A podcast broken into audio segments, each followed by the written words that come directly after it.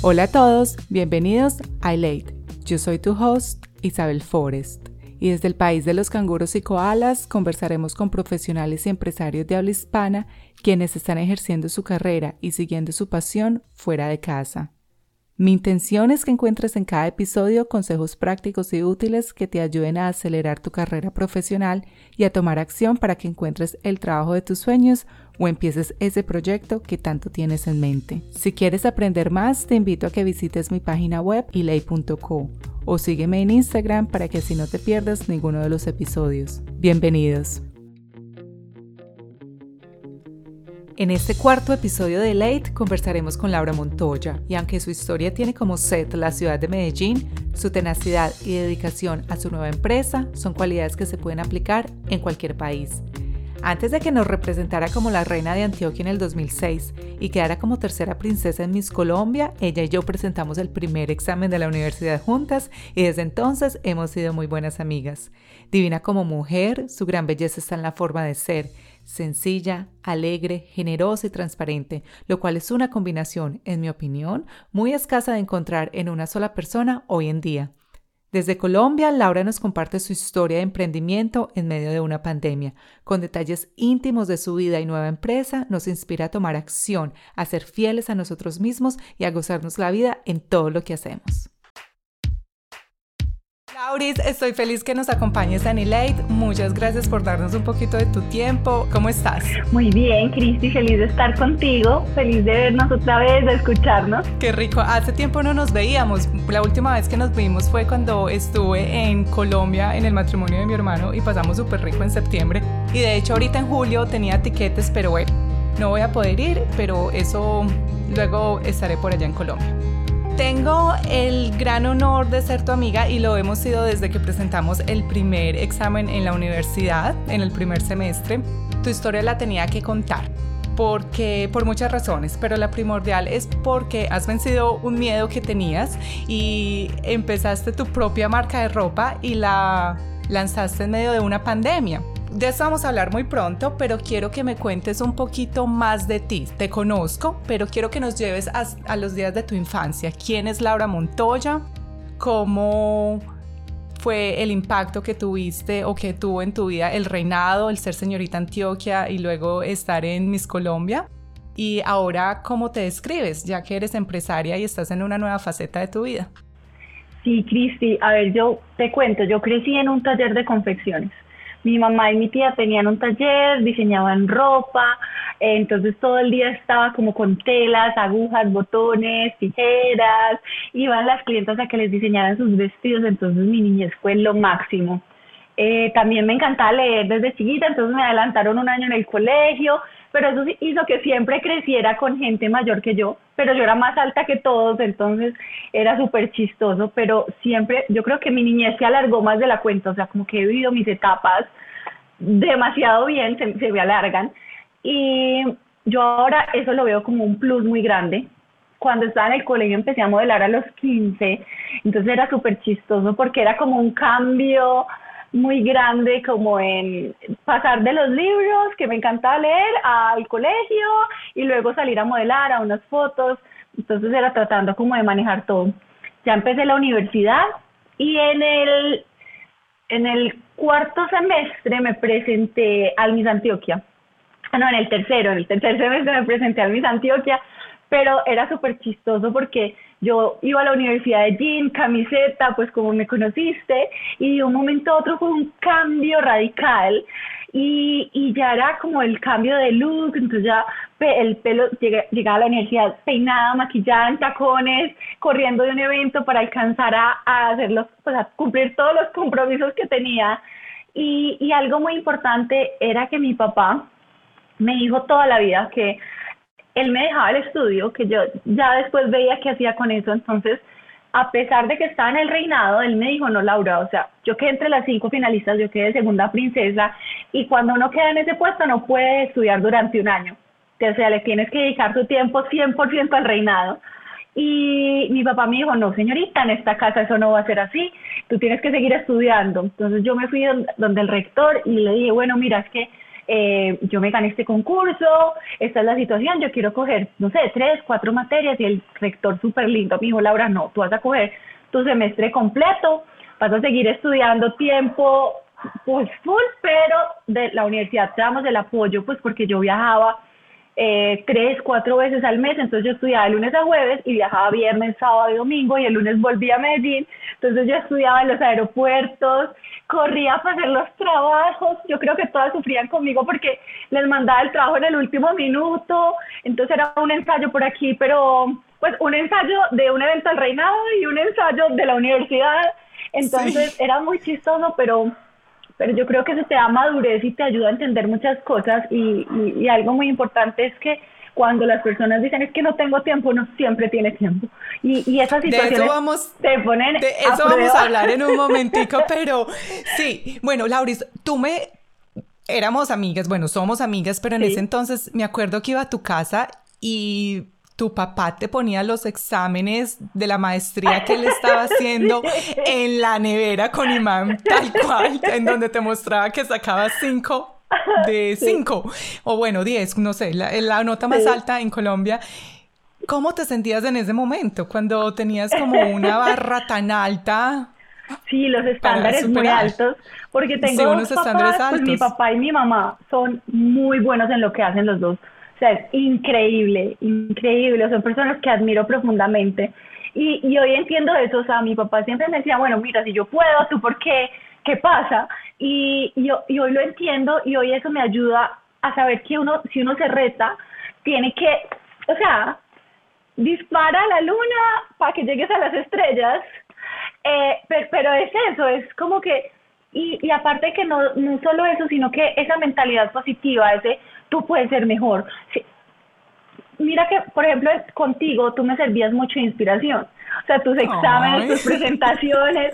Entonces yo era como que, ay, no, no, yo quiero ser como Cris, entonces yo quiero exponer como ella, y entonces yo quiero hacer el trabajo como ella, y yo quiero que mis exámenes sean tan buenos como los de ella. Entonces yo creo que si uno enfoca todo esto a un aspecto positivo y a un aspecto de motivación y de superación, es un beneficio gigante. Hermoso, Laura, eso, eso que dices, porque haces que los logros de las otras personas no te opaquen, sino que te inspiren, lo cual me parece súper chévere y es uno de los motivos por los cuales estoy haciendo este podcast, para inspirar a otras personas que, que de pronto necesiten esa ayudita. Lauris, eres administradora de negocios de mercadeo de AFIT, estudiaste un diplomado de moda también en EAFIT, hiciste un, curso, un curso de personal shopper en la colegiatura y tienes una maestría en ingeniería humana. Sí. Me encanta, me encanta todos estos estudios y quisiera que me contaras cómo te han servido para empezar tu marca, by Laura Montoya porque creo que son unas fundaciones muy sólidas y de cierta forma se están reflejando en esta marca tan linda que estás creando. Cuando yo salí del colegio, yo terminé el colegio a los 16, yo digo que era un bebé, ya te dije que mis etapas de crecimiento se alargaron, entonces todas eran ya súper maduras y yo era como una niña. Entonces yo decía, siempre me gustó la moda, entonces yo decía, bueno, yo voy a estudiar moda. Y mi papá me dice, no, estudia administración y ya luego tú estudias lo que quieras. Claro, después de terminar cinco años de administración, pensar hacer otra carrera otros cuatro años, otros cinco, yo dije, no, ni abate. Entonces, amé mi carrera, me enfoqué mucho en el área de mercadeo, o sea, yo adelantaba materias en la universidad para hacer la especialización luego más rápido, la especialización en mercadeo, que es el tema que más me apasiona. Y luego empecé a complementar todos esos estudios con lo que llevo en la sangre que es la moda, entonces empecé a estudiar personal shopper uh, y, y, leer mucho en internet, buscar libros o podcasts o videos de YouTube, como cosas que me inspiraran y me motivaran y me llevaran, oh, bueno, en mi caso, por ejemplo, la inspiración en Pinterest, estar buscando tendencias, todo ese tema. Y el tema del ser, que a mí me, me apasiona, pues la, el, el tema de la espiritualidad y de enfocarse mucho pues en el interior también todo eso se unió y me ayudó a formar mi marca que empezó hace cinco años. Momento. Yo registré, o sea, yo cogí pues Ah, bueno, perdón, es momento, me porque en estos momentos se me olvidó qué fecha es hoy, 5 de julio, en el momento que estamos, bueno, allá es 4, aquí estamos un poquito en el futuro, 15 horas adelante, para ser precisos. Sí. Llevas un mes como tal activa en el mercado pero me estás contando que empezó hace cinco años. Entonces, bueno, cuéntanos desde ese, hace cinco años atrás, porque creo que vamos a tocar muchos miedos y muchas cositas que de pronto la gente que te está viendo y te sigue por redes sociales no sabe de ti. Sí, a ver, la marca empezó hace cinco años. Yo, llevo, pues me la soñaba de toda la vida, pero hace cinco años cogí el impulso y dije, bueno, cogí mis inspiraciones. Yo dije, estos son los diseños que yo quiero sacar, eh, estas son las telas que quiero usar. Registré la marca, tengo una amiga abogada que me hizo todo, porque, bueno, yo me llamo Laura Montoya, mi marca se llama así, pero en Colombia hay un, hay, creo que solo hay dos santos y una se llama Laura Montoya, entonces me tocó pelear por la marca contra las monjitas que no querían que ¿En serio? Y Nati Ay, no te lo puedo creer. Y yo decía, pero es que lo mío es ropa. Y decían, no, pero eso fue una pelea, pero bueno, logré registrar mi marca. Y entonces eh, saqué unos diseños, pero mi mamá es la que tiene mayor conocimiento en confección y en el tema textil. Y ella me ayudaba en muchas cosas, pero yo tenía algo en mi personalidad y era que me daba mucho susto hablar y expresar como, o sea, yo prefiero, prefería quedarme callada a decir no me gusta y entrar en un conflicto con una persona. Entonces empecé a hacer eso y la marca empezó a tomar como un rumbo con el que yo no estaba como tan contenta y tan feliz. Y tenía un patrón en mi vida y era que si me sentía insegura o si me daba miedo, yo abandonaba lo que estaba haciendo. Entonces, hace muchísimos años empecé mi blog, empecé agenda de moda y como que veía que me estaba yendo bien y yo soltaba todo y yo decía, no, no, no, qué susto. Y, eso era lo que...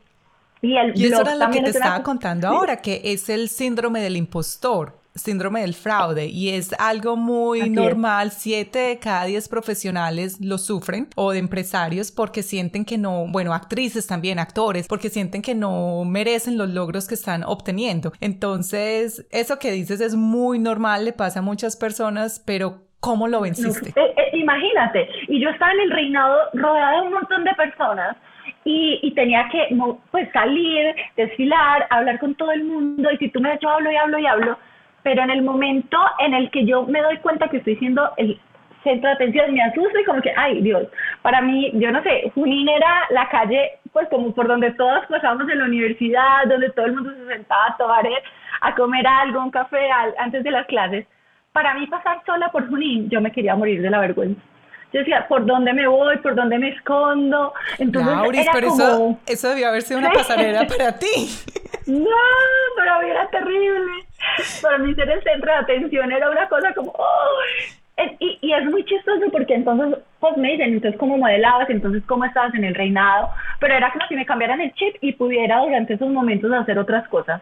Okay. Pero bueno, entonces ahí van todos esos miedos que tenía, por eso me ha gustado tanto estudiar toda esa parte del ser y ver cómo mejorar cada día, como para, para soltar esos miedos, pero entonces me vencían y prefería quedarme callada. Hasta que hace poco, bueno, con un trabajo que he venido haciendo con mis bioenergéticos, mis homeópatas, en los cursos que hago, los libros, eh, y empecé a decir, bueno, yo tengo que ser capaz de expresarme, tengo que ser capaz de decir lo que siento, de, ser, de, enfrentar a muchas personas y no creer que me van a dejar de querer o no creer que se van a molestar simplemente porque yo doy mi opinión. Y eso para mí fue un 180 grados o sea, empecé a sentir que mis palabras tenían poder, que me podía expresar y que las personas se iban a interesar en, en lo que yo quería hacer. Y si quieres te cuento cómo empezó la marca en esta cuarentena. No, eso me parece excelente, Lauris. Y bueno, yo aquí no estoy promocionando bioenergéticos ni nada, pero si hay personas que se sienten así, ¿cómo pueden encontrar esos servicios en Medellín? Ah, bueno, Cristi, yo creo que hay muchas personas, a ver, uno se relaciona a, ver, uno tiene conexiones con cierto tipo de terapias. Ah, yo prefiero las alternativas, yo prefiero buscar como cosas más naturales para mi cuerpo, pues yo hago acupuntura y mi bioenergética particularmente se, se volvió como mi psicóloga, que es una persona en la que tengo demasiada confianza y que me puede orientar bien. Entonces yo creo que sin, sin, sin ponerle un nombre de una terapia como tal, es encontrar un buen consejo para mí eso es la base fundamental de cualquier cosa. Eh, porque si tienes a una persona que te, que no te hunde en tu problema, sino que te trata de potencializar y mirar el lado positivo de las cosas. E, eso te genera un cambio de perspectiva y, y todo está en eso, Cris. O sea, no, tener un mentor, tener un mentor, una persona, y lo cual me parece muy muy sabio porque tú nunca ves a un deportista de alto, de alto rendimiento sin tener, una sin tener un coach. Total, y son personas que, que ven tus cosas desde afuera y que te pueden, te pueden orientar, te pueden enfocar o también te pueden aterrizar cuando te estás saliendo porque es muy fácil perderse. A mí no se me olvida que en el reinado mi papá me decía, Laura, o sea, si tú te elevas del piso con todos los comentarios, o sea, si la gente te empieza a elevar y a elevar y a elevar y a elevar, porque te dicen, wow, es que tú haces, es que tú eres, es que tú te ves, es que tu cuerpo. Y me decía, cuando te caigas te vas a dar muy duro. En cambio, si tú mantienes los pies sobre la tierra, no va a pasar nada de eso. Ay, tan lindo. Yo creo a tu papá hay que tenerlo en este podcast en algún momento, porque qué consejos tan sabios. Sí, entonces, entonces es eso, es que las personas, y, y mira lo que dicen, uno termina siendo las personas de las que se rodea, o sea, son todo lo que te generan, todo lo que te inspiran. O sea, si tú quieres ser un gran empresario, que, tus, que las personas que te rodeen estén relacionadas en ese aspecto, sean personas exitosas, sean personas que te aconsejen, que te guíen. Entonces eso fue muy chévere. Bueno, ahora el tema de la cuarentena con mi marca. Sí, Lauris, no, me parece excelente que tocamos ese tema porque personas, yo soy muy amante de que uno se tiene que ayudar y se tiene que ayudar por diferentes medios, ya sea por los libros que lees, por las podcasts que escuchas o si tienes un mentor como tal, ya sea una bioenergética, un doctor. Entonces me encanta que hayamos tocado ese tema, pero ahora enfoquémonos en tu marca. Bye Laura Montoya, ¿cómo empezó? Ya que nos contaste todo este proceso que tuviste que hacer sobre tu forma de pensar y mindset, que decimos aquí en inglés, ya superaste todo eso, empezaste a crear, ¿cómo empezó Bye Laura Montoya. Bueno, eh, ya te conté que yo siempre, yo crecí con mi mamá y con mi tía siempre en el mundo de la moda. Eh, en el negocio en el que está mi mamá, pues que yo trabajo con ella también porque yo tengo dos trabajos. eh, lo que nosotros hacemos es una maquila, pero a gran escala, pues nosotros hacemos ya grandes cantidades y todo en el, en el, como en el sector masculino interior. Entonces, cuando estamos en la cuarentena, el primer mes, pues yo estaba tranquila y te cuento pues algo de antes. Eh, en mi Instagram yo he tratado de como de publicar mis looks, las cosas que me gustan, los libros que leo. Entonces yo pues he empezado como las personas me envían cosas como para que yo las comparta, diga lo que piensa o para que las use y, y ser de pronto como un tipo de referente. Y, y bueno, siempre me ha pasado eso, me parecía bien, pues trabajar con unas marcas muy chéveres pero en esta cuarentena, entonces un día fui a la empresa y mi tía tiene una marca de pijamas y yo dije, bueno, eh, voy a coger unas pijamas y me voy a tomar una foto a ver qué pasa. Y, me, y publiqué una foto con una y me empezaron a decir, ay, ¿de dónde es tu pijama? Ay, yo quiero tu pijama. Entonces ya no cogí tres, sino que cogí 50 cogí todo lo que había en la tienda y me lo llevé para mi casa y empecé a tomarme fotos y empecé a publicarlas y yo hago videos y las muestro y digo cómo se ven, cómo quedan, qué tallas son, cómo se pueden usar y eso se vendió todo.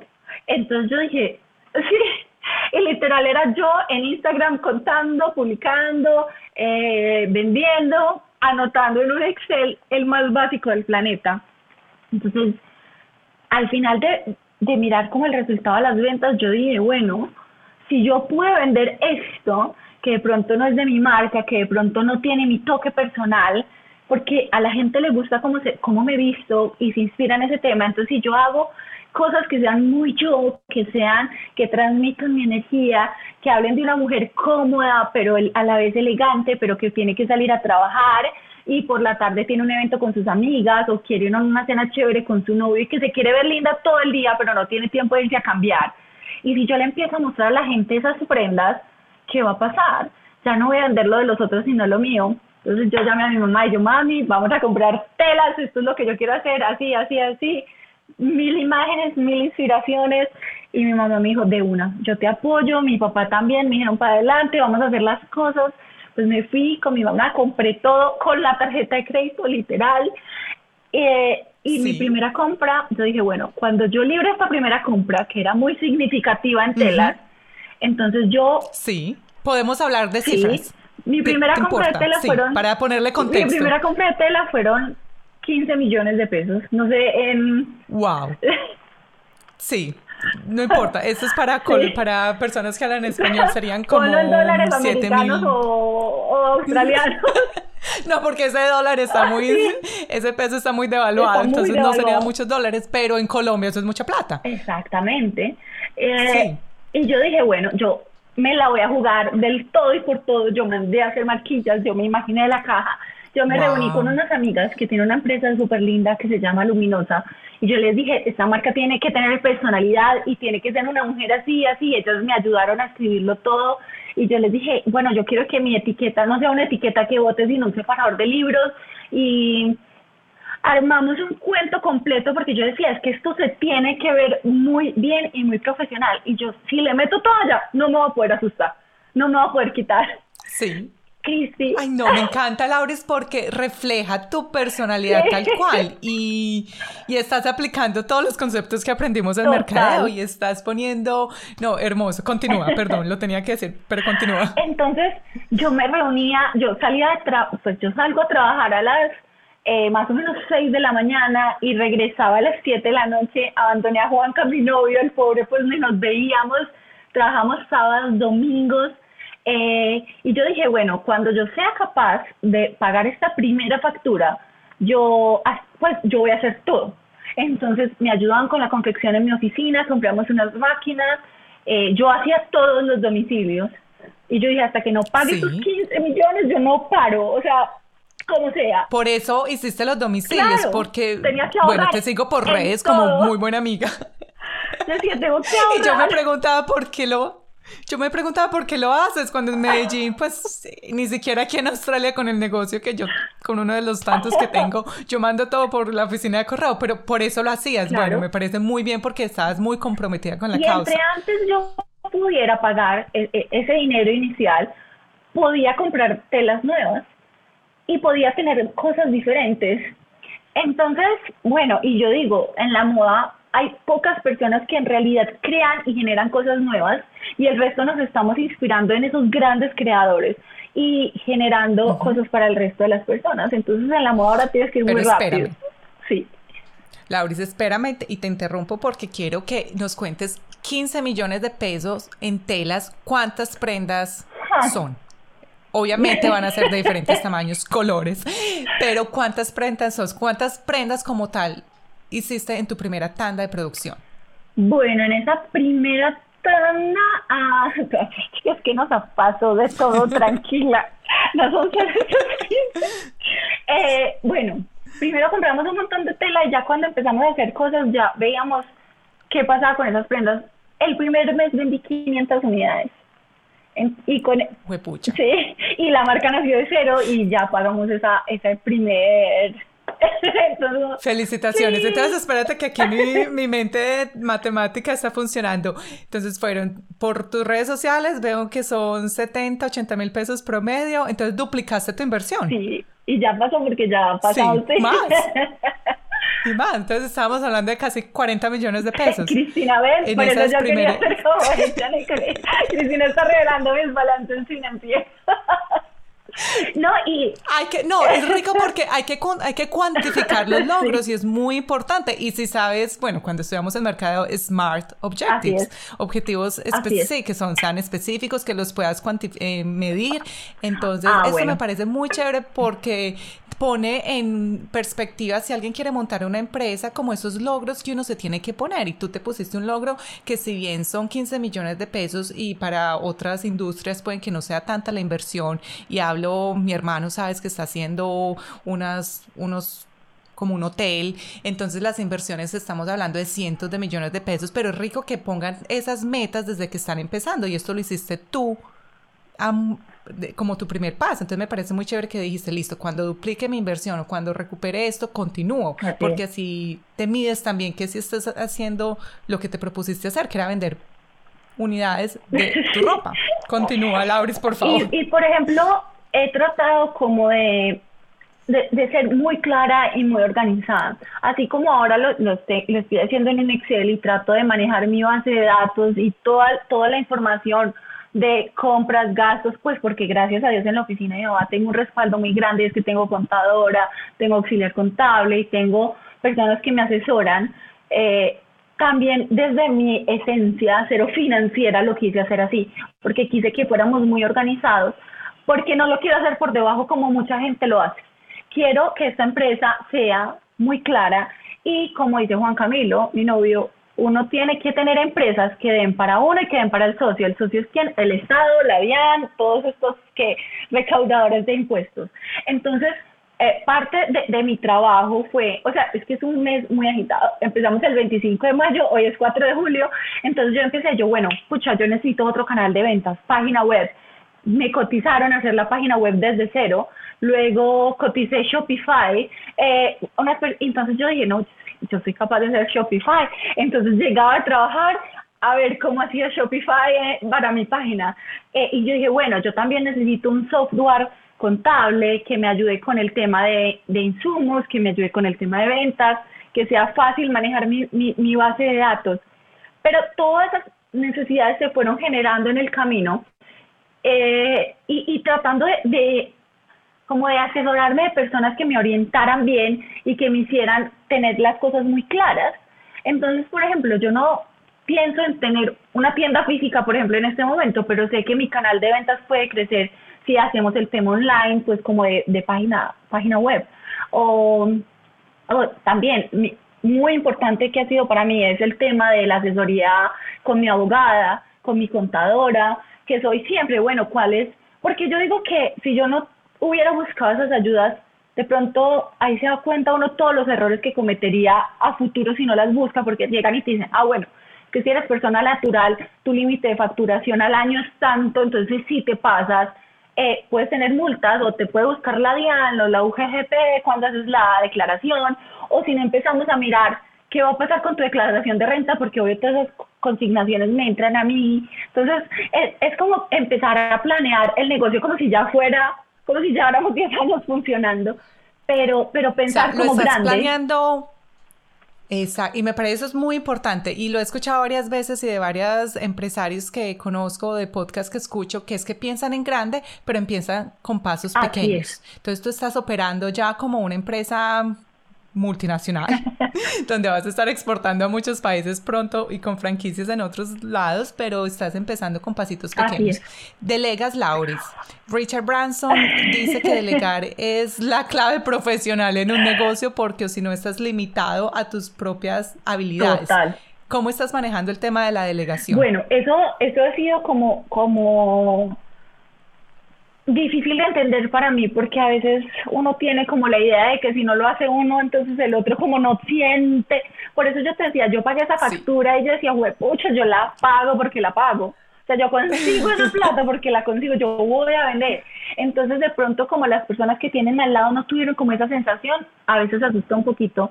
Pero de todo el tiempo le, le he pedido, pues yo soy muy creyente, le he pedido a Dios como ponerme las personas, porque así le hablo yo a yo, hey, o sea, necesito que me pongan las personas que necesito en el camino, necesito que aparezcan. Y, y, y han ido apareciendo, entonces es como, listo, yo, yo no sé hacer la página web desde cero, pongámoslo así, entonces me reuní con las personas, entonces me empezaron a explicar y la orientación y, y saben mucho, entonces yo dije, bueno, listo, eh, el tema contable, lo que te dije, busqué el software, coticé cinco, vi los beneficios de cada uno, entonces me, me voy pegando porque quiero desde el principio buscar personas que sean muy buenas en lo que saben hacer y que me orienten a crecer de una manera buena, porque tampoco, porque me decían, bueno, entonces vamos a invertir en publicidad, dos millones, en Google, en Facebook, mensual, y yo, no, no, no, yo tengo que crecer orgánicamente, porque si no tampoco sería sano para el negocio porque me exploto. O sea, si llevo un mes y estoy cansada. Y Lauris, Exacto, no, y me parece, mi esposo, pues tú sabes que obviamente te conoce, y hablábamos ayer al desayuno cuando le dije que te iba a entrevistar y me dijo, pero es que Laures ya tiene ese canal de distribución establecido porque todo este tiempo en redes, pues ya tú tienes ahí tus seguidores y va a ser una transición muy normal. Entonces me parece muy lindo que hagas esto orgánico y de cierta forma, pues toda esta gente que te sigue se sienten especiales porque son los primeros que están expuestos a tu marca. Entonces me parece demasiado lindo.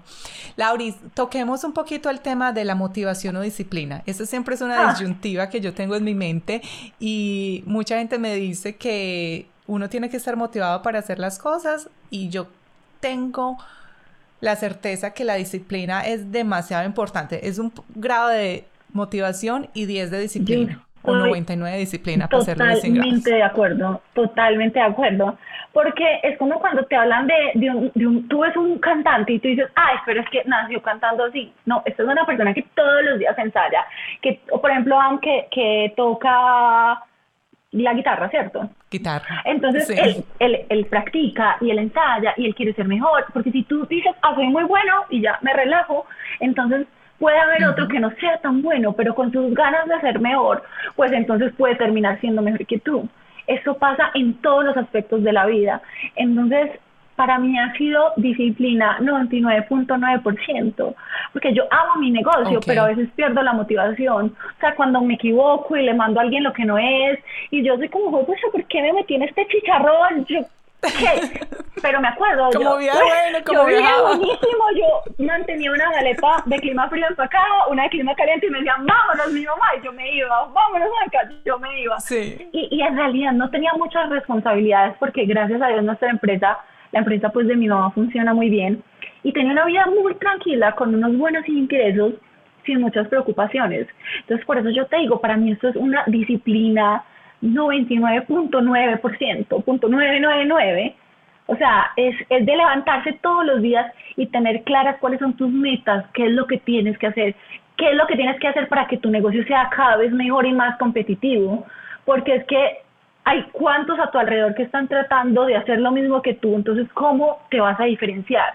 ¿Cómo vas a ser mejor? Claro, y tú, y en Medellín, que estás en un clúster de la moda tan impresionante, bueno, y tú como modelo lo sabes. Total, y, y, y yo creo que en todas las industrias, eh, a mí me pareció muy lindo el ejemplo de Juan Camilo, pues mi novio es un emprendedor increíble, y él no es químico, pero él vende productos químicos y la gente le dice, bueno, pero entonces tú estudiaste química. Y él dice, no, pero yo busco a las personas en el mundo que lo sepan hacer, porque me, me tocaba verlo sentado en el computador un domingo en LinkedIn buscando personas que habían trabajado en este sector, los llamaba, entonces era, yo, ¿con quién estás hablando? Y me dijo, no, con alguien de Argentina que encontró este desarrollo, sí, o estoy buscando, entonces leyendo artículos todos los días buscando la mejor manera de hacer sus cosas y encontrar diferentes usos para sus productos.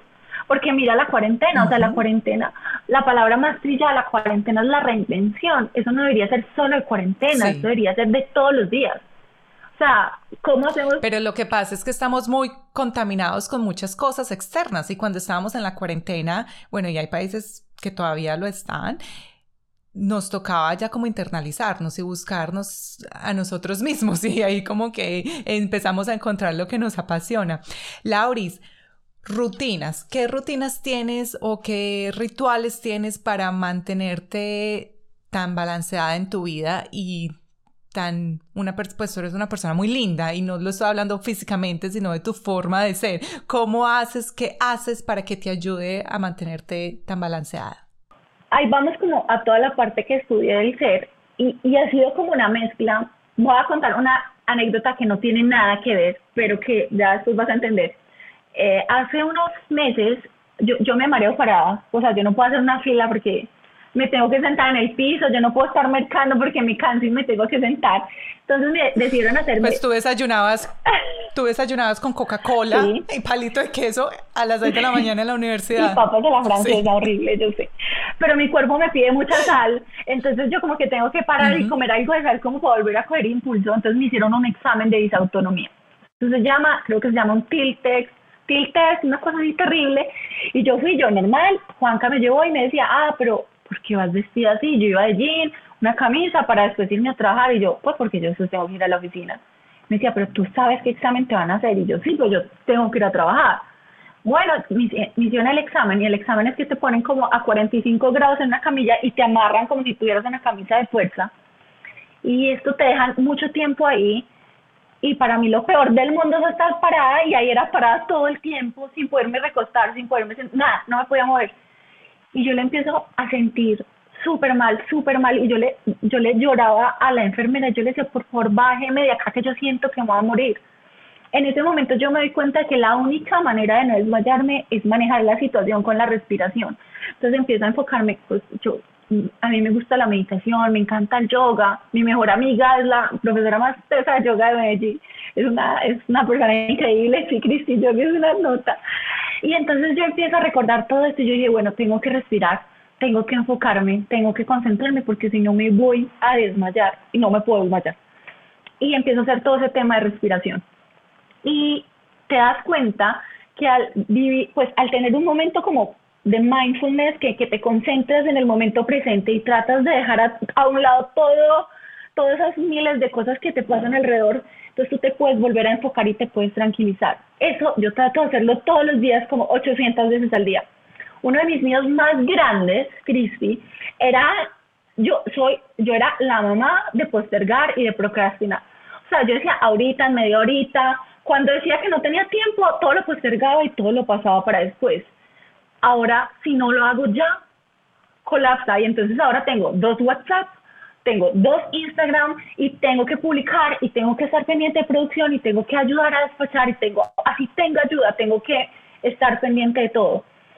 Y llega un momento en que me abrumo, paro y hago dos cosas, o respirar o ponerme a orar un segundo, pero mi oración es una oración de conversación, totalmente de acuerdo como te dije, totalmente relacionada como te dije ahorita que hablaba con Dios. Yo soy como, o sea, me siento mal, estoy súper abrumada, estoy muy angustiada, dame la tranquilidad, dame la paz, necesito enfocarme, necesito ver lo positivo, no me dejes olvidar por qué estoy haciendo esto. O simplemente respirar, poner mi música y tratar de volverme a enfocar, porque lo que te digo, me estoy enfocando a lo, para mí, yo, yo siempre decía que era muy mala amiga porque yo veía WhatsApp y yo ahorita le respondo, ahorita la llamo, ahorita le digo, y ese ahorita uno se le olvida y deja pasar y deja pasar, pero sabe que eso está ahí y como que le dan un poquito de angustia y si sumas todas las angustias del día, te abrumas muy fácil. Ahora digo, lo tengo que hacer ya, lo tengo que hacer y si me angustia, voy, me calmo, respiro, oro y vuelvo a arranco. Pero lo que yo te digo... Entonces, bueno, Sí, no dime, si no, no, sigo hablando de todo. bueno, entonces Te, te, paro ahí un segundito. Entonces, mindfulness, súper importante para ti. Estar presente en el momento, concientizarte de lo que estás haciendo y si te sientes un poquito distraída o angustiada, enfocarte en la respiración, que de eso se trata mucho el mindfulness. Y estás evitando la procrastinación.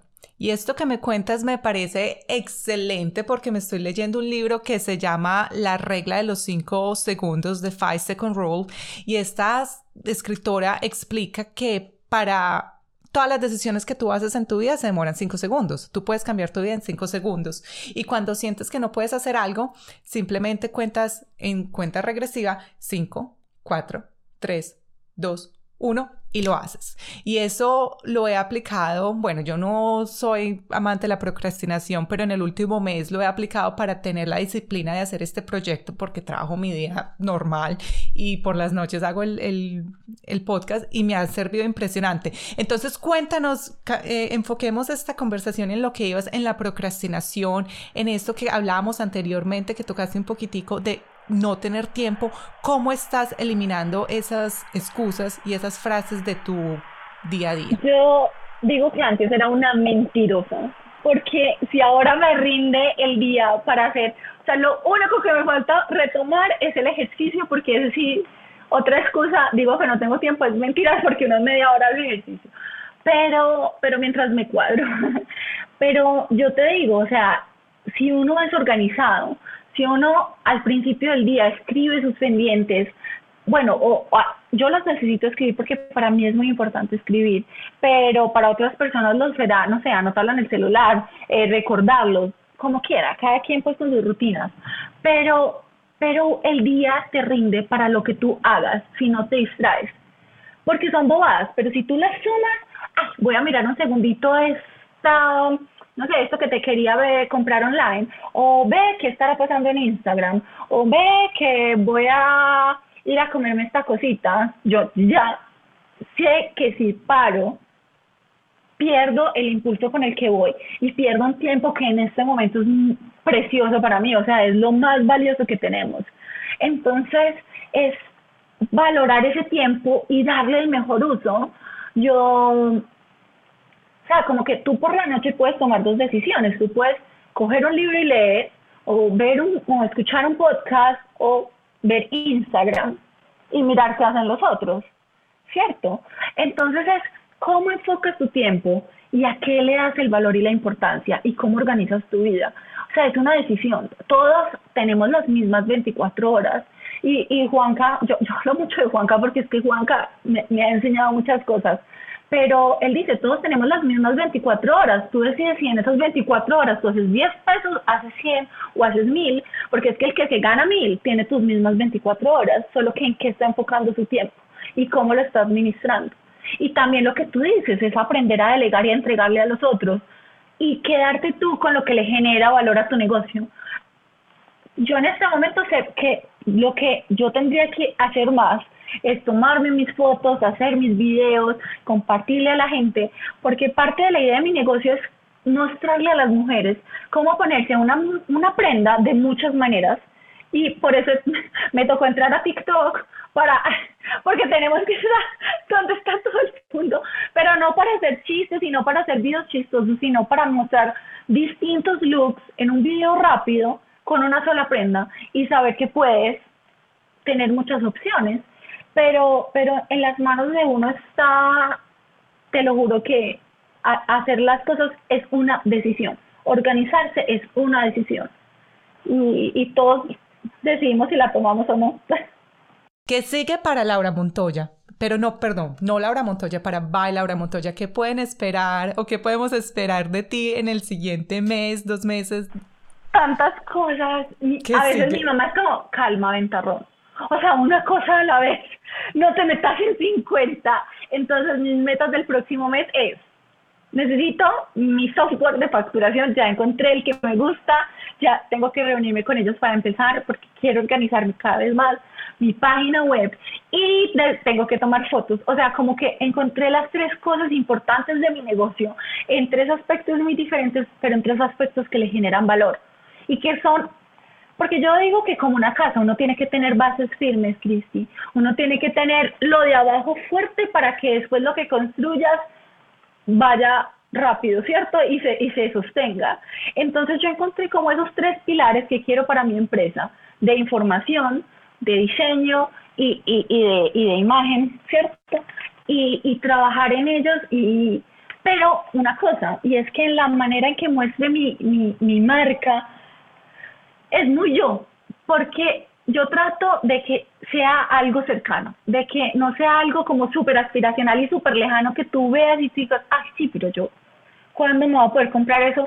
Así tú tengas la plata, que tú digas, no, no, es que esa marca eso es no para una modelo, para una, no, para una súper flaca o para una súper alta o para una súper X o súper Y, no, yo creo que yo en lo que trabajo todos los días es para que mi marca sea una marca cercana y que te genere confianza y que te empodere y que te sientas bien internamente y eso puedas transmitir. Entonces es como es. Bueno, Lauris, tienes que empezar a, exportar y porque yo me muero por comprarte. Yo te llevo al domicilio. Me traes el domicilio, sería lo máximo. Lauris, para los que nos acompañan, nos están viendo o nos escuchan, tres consejos prácticos y útiles que tú les darías, ya sea para un profesional o para una persona que esté emprendiendo como tú? Bueno, el primero es ser fiel a uno mismo.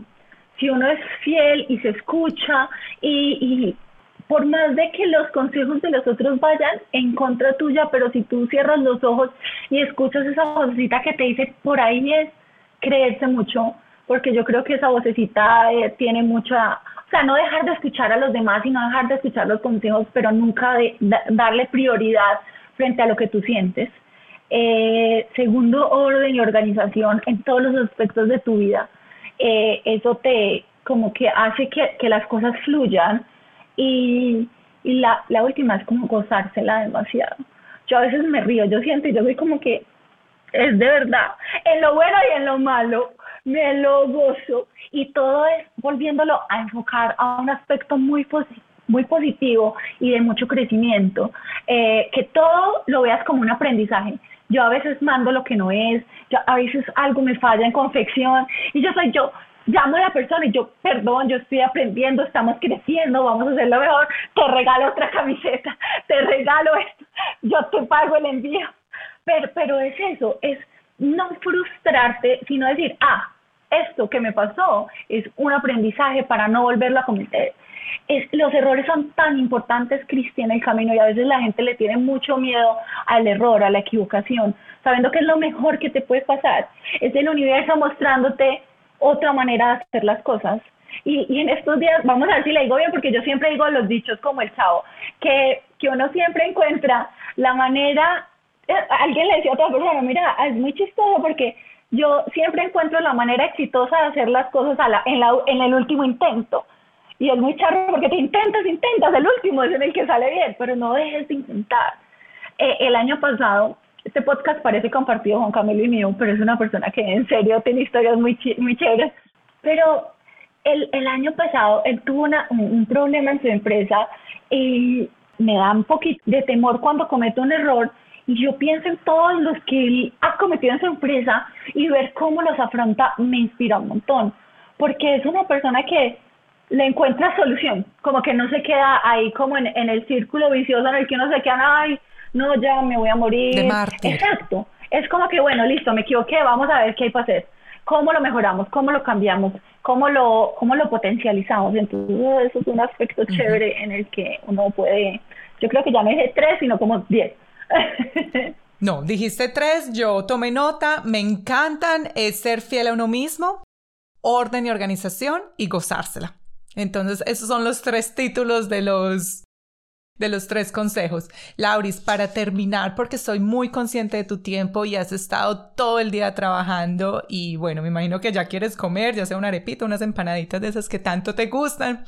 Dos libros, recomiéndanos dos libros y me encantaría que uno fuera en cuanto a la ingeniería humana que nos contaste ahorita y otro como emprendimiento, pero dos libros por favor para los que nos Sin pensarlo. Uno se llama De regreso al cielo, es como toda la parte del ser. Brutal, eso tiene que tenerlo. Yo te lo regalé hace muchos años. Yo lo tengo aquí, eh, lo tengo, o sea, si me das un momento que te lo muestro, lo tengo. De, ah, ahora no se consigue físico, pero se consigue online pero cuando alguien me habla de un libro del ser es brutal, con ese van a la fija. Y otro que me parece que mezcla mucho eh, la parte del ser y, y el, el, ser empresario y el hacer las cosas muy bien, para mí se llama Satán, es muy bueno. Sí, no te dejes llevar por el nombre, pero, pero cuando tú lo lees es como, como si fuera una autobiografía del ego y de cómo te, te hace malas pasadas y cómo todo el tiempo está tratando de que de que no hagas las cosas o que no las hagas o que sí las hagas y que te enredes, pero es increíble. Esos dos. Excelente. De regreso al cielo y Satán. Lauris, bueno, sé que estás en el proceso de, tu, de crear tu página web, pero para el momento en que lancemos este podcast me imagino que ya la vamos a tener. Entonces, para los que nos están escuchando, no se olviden de revisar el link que aquí les voy a dejar con todos los datos de Laura Montoya para que la sigan. Obviamente, pues ya te siguen, pero para la posterioridad, para que compren, compren, compren y para que se vayan, se metan a la página web y visiten tu página web redes sociales. al momento en que lancemos el episodio. Sí, y las redes sociales, pero este episodio lo voy a estar lanzando en tres semanitas del momento en el que estamos conversando. Entonces, a finales de julio. Voy a tener a finales de julio página web. Ojalá tengas tu página web para ponerla en el link, si no, pues la compartiremos, obviamente tú lo dirás por redes sociales. Lauris, me encanta que me hayas dado este tiempo, que nos hayas compartido todas tus historias de emprendimiento, tenacidad y que hayas vencido todos estos miedos que tenías, que tu empresa que lanzaste, que creaste hace cinco años atrás, ya la estés viendo los frutos de todo esto que te soñabas. Muchas gracias por acompañarnos, en ¡Qué felicidades! Pues créeme que ah, yo, yo me despido un poquito porque, eh, Cristi, tú siempre has sido inspiración para mí sea, como mujer, como trabajadora, como estudiante, como todo, pues una persona que siempre está buscando en ser mejor, en crear, en alcanzar, en hacer, en, es, es increíble y ver cómo te pones esas metas y cómo las vas cumpliendo para mí es, es un honor ser tu amiga, para mí es un orgullo y sos inspiración. O sea, Ay, tan linda, Laura. este podcast es por ti, para ti, no, me eches las, Yo creo que parte muy importante es decirle a las personas lo maravillosas que son. Y Cris, este podcast yo sé que va a ser un éxito y todo lo que toca tus manos, yo sé que así va a ser. Muchas gracias por acompañarnos en Elate y por compartirlo con todos aquellos que se puedan beneficiar de este contenido. Hasta pronto.